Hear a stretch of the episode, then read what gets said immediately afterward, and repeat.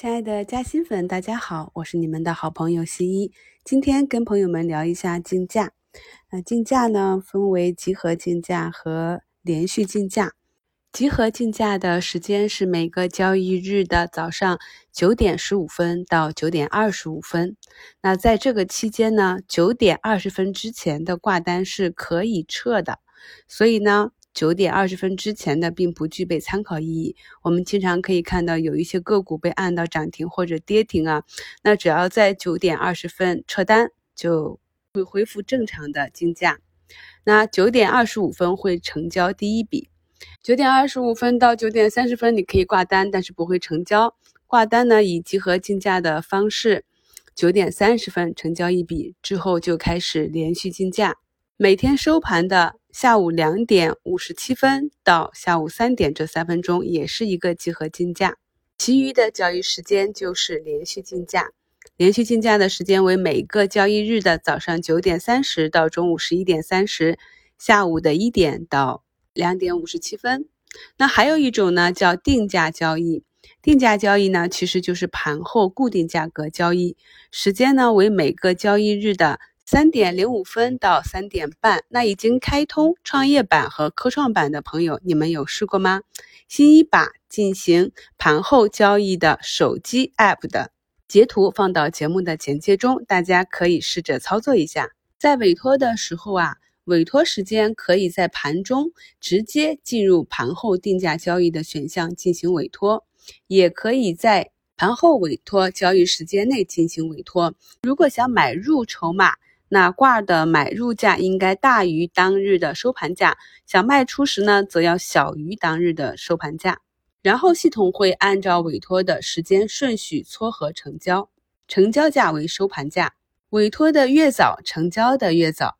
我们在交易软件上还可以看到，有一种叫限价委托，有一种叫市价委托。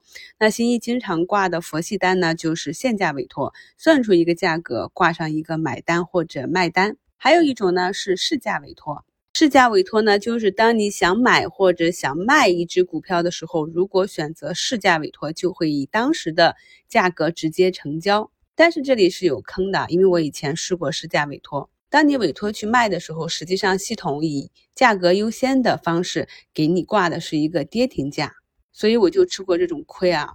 在竞价二十四分的时候，明明我的个股是百分之七的涨幅，于是我就用了市价委托，结果在最后十秒过后砸到了负七，我就损失了十四个点，以当天最低的价格卖出。而买入的时候呢，市价委托也是给我们委托的是涨停价，所以呢，新一比较喜欢用的砸盘或者买入的方式是盯着盘口，填好要购买的数量，直接在买一到买三的位置去。直接买入，主动买入。如果卖出的话呢，也是填好数量，直接在买一和买三的位置直接砸盘卖出。啊，这就是我的市价委托方法。通常我们把挂跌停板卖出的方式叫做核按钮。其实这种方式啊，很早很早以前新就知道了。有一位老股民朋友跟我讲，这样可以快速的卖出你想要卖的股票。但是后来呀，这种方法被越来越多的人知道，尤其是一些大资金，所以就造成了大家都想卖的情况下，其实并不想砸盘。但是由于大家挂的都是跌停板，所以呢，就会以一个出乎意料的非常低的价格开盘。有的时候是可以修复的，有的时候呢，造成恐慌不能修复，我们就管这种挂单叫核按钮。证券交易所内的证券交易是按照价格优先、时间优先的原则竞价成交的。价格优先的原则就是指较高价买入申报优于较低价买入申报，较低价卖出申报优于较高价卖出申报。而时间优先呢，是指在买卖方向、价格相同这种情况下，先申购者。优先于后申报者，按先后顺序来接受申报的。我们在二级的数据里也可以看到挂单的排列列表。这里呢，再给大家介绍一个小窍门。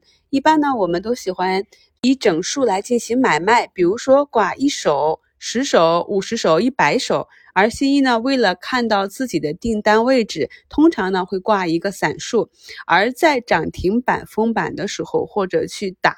一字板通道的时候，很多大资金也会用自己的代码来去挂单，比如说六八六八、三八三八，类似这样的，那他就可以在整个挂单的排列列队中，知道自己的订单到什么位置了，然后再根据封单的情况决定要不要撤单，还是继续等待。所以呢，新一在挂单的时候也是喜欢有零有整，这样方便我看到我的挂单在什么位置排队。